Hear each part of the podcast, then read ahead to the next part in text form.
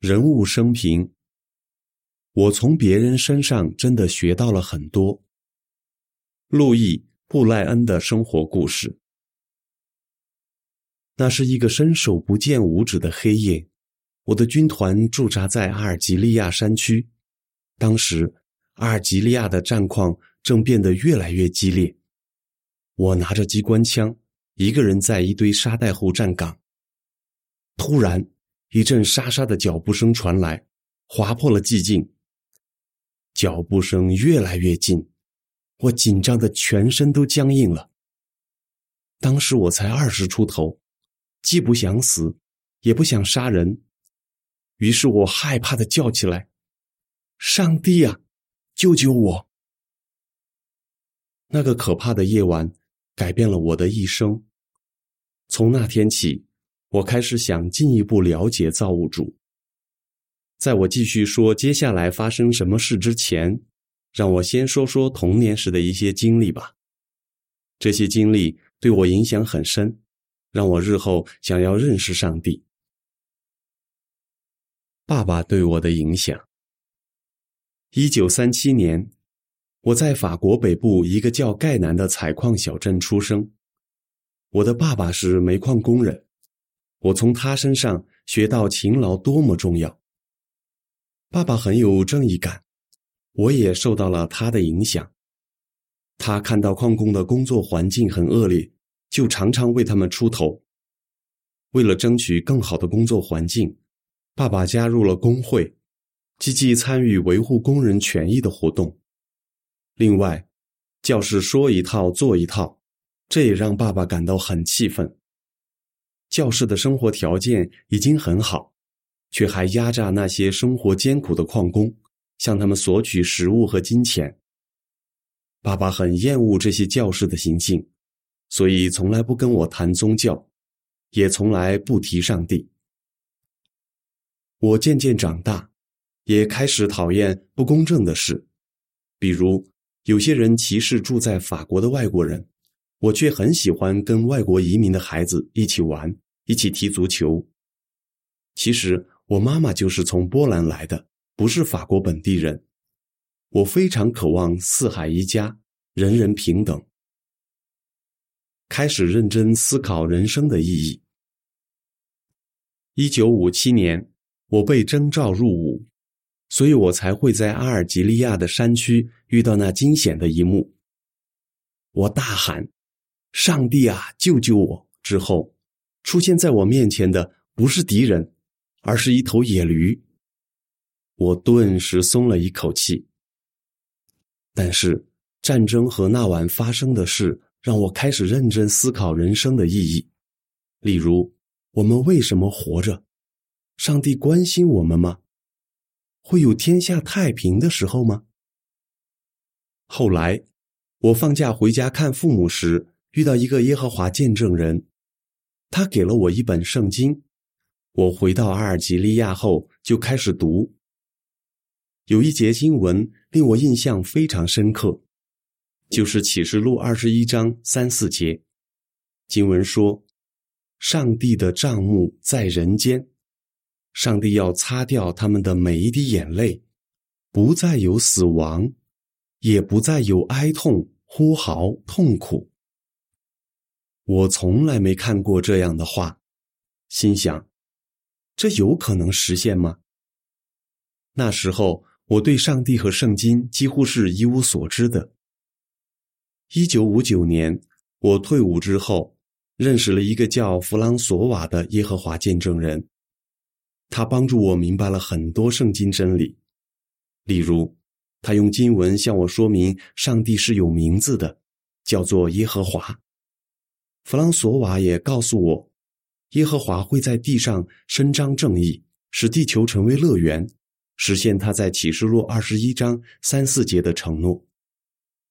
这些道理合情合理，深深触动了我的心，但也让我对教士感到非常生气，很想去痛骂他们，因为他们教的根本就不是圣经的道理。看来在那个时候，爸爸的想法对我的影响还是很深。我没有耐心，很想马上做点什么去对抗不公。弗朗索瓦和我新近认识的弟兄姐妹都劝我要保持冷静。他们告诉我，基督徒的责任不是要审判别人，而是要传讲上帝王国的好消息，给别人希望。这就是耶稣在地上时做的工作，也是他交给门徒的任务。我要学的另一点是，无论别人有什么信仰，我跟他们说话时都要婉转得体，就像圣经说的那样：“主的奴隶不该争吵，应该对所有人都和和气气。”提摩太后书二章二十四节。我做出一些必要的调整后，在一九五九年的一个分区大会上受尽了。大会期间，我认识了一个叫安杰拉的年轻姐妹，她给我的印象很好，我喜欢上了她。之后，我常常去她的会众参加活动。一九六零年，我们结婚了。她真的是一个好姐妹、好妻子，是耶和华赐给我的宝贵礼物。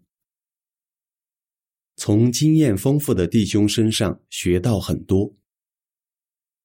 这些年来，我从那些有智慧、有经验的弟兄身上学到很多宝贵的道理。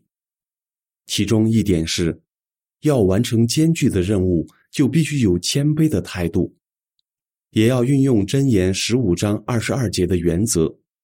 经文说：“集思广益，事必有成。”一九六四年，我开始看出这节经文说的一点都没错。那一年。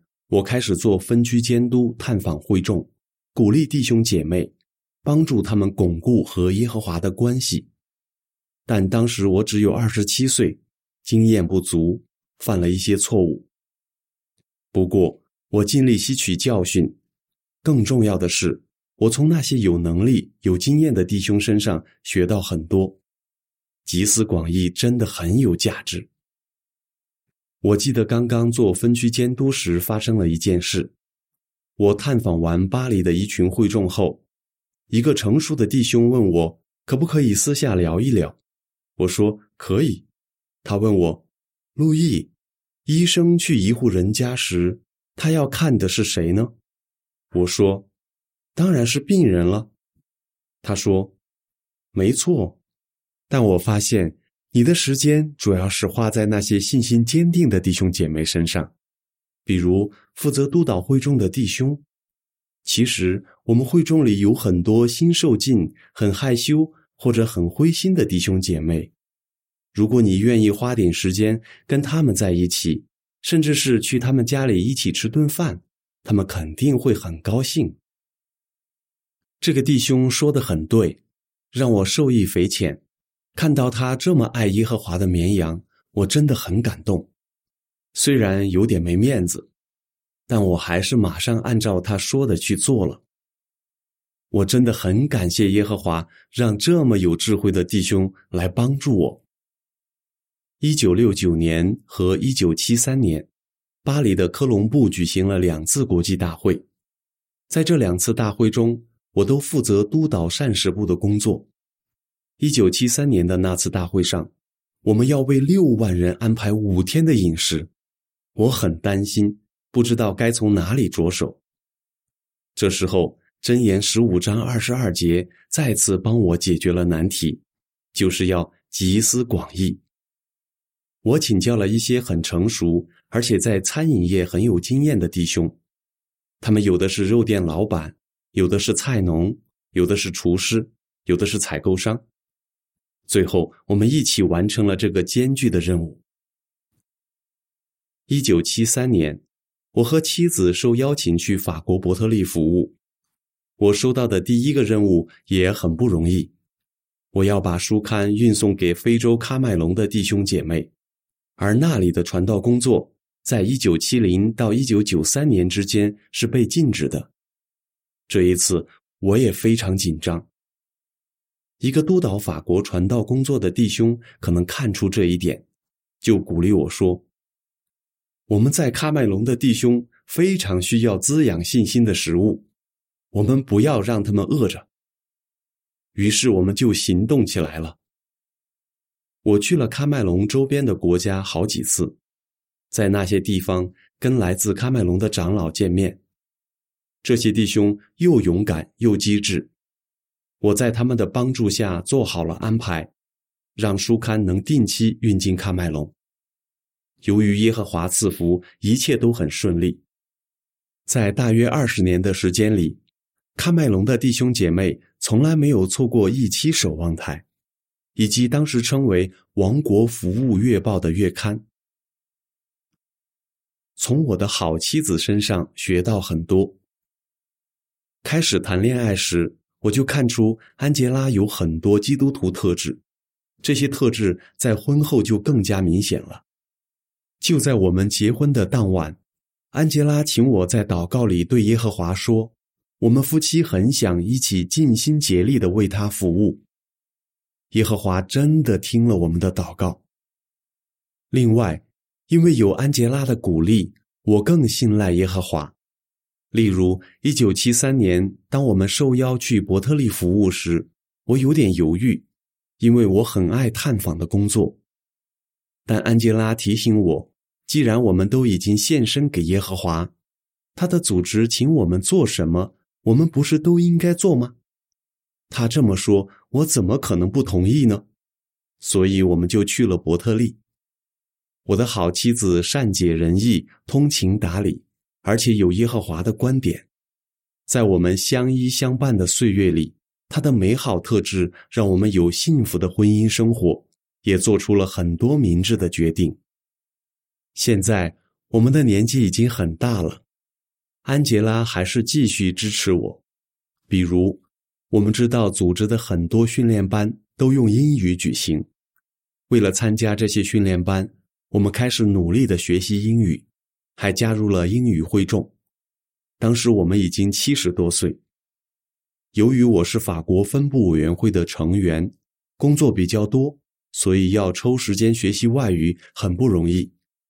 但安杰拉和我互相帮助。现在我们八十多岁了。还是同时用英语和法语准备聚会的资料。此外，我们也尽力在聚会中多参与，并且跟弟兄姐妹一起传道。我们努力学习英语，得到了耶和华的赐福。二零一七年，我们又得到了一个很大的福分，我们受邀去纽约帕特森守望台教育中心参加分部委员会成员及其妻子训练班。耶和华真的是一位伟大的导师，因此他的子民无论老幼都可以得到最好的教育。我看到一些年轻人因为听耶和华的话，也向有经验的弟兄姐妹学习，所以能不断进步，忠心的为耶和华服务。箴言九章九节说的很对，经文说：“要指教有智慧的人，他就更有智慧。”要教导正义的人，他就更有学问。我偶尔会回想六十多年前那个可怕的夜晚，当时我一点都没想到，前头有那么多的福分在等待着我。在我的一生中，我从别人身上真的学到了很多。耶和华给了我和安杰拉又精彩又有意义的生活，所以我们决心要继续向天父学习。也向那些有智慧、有经验的弟兄姐妹学习。本篇文章结束。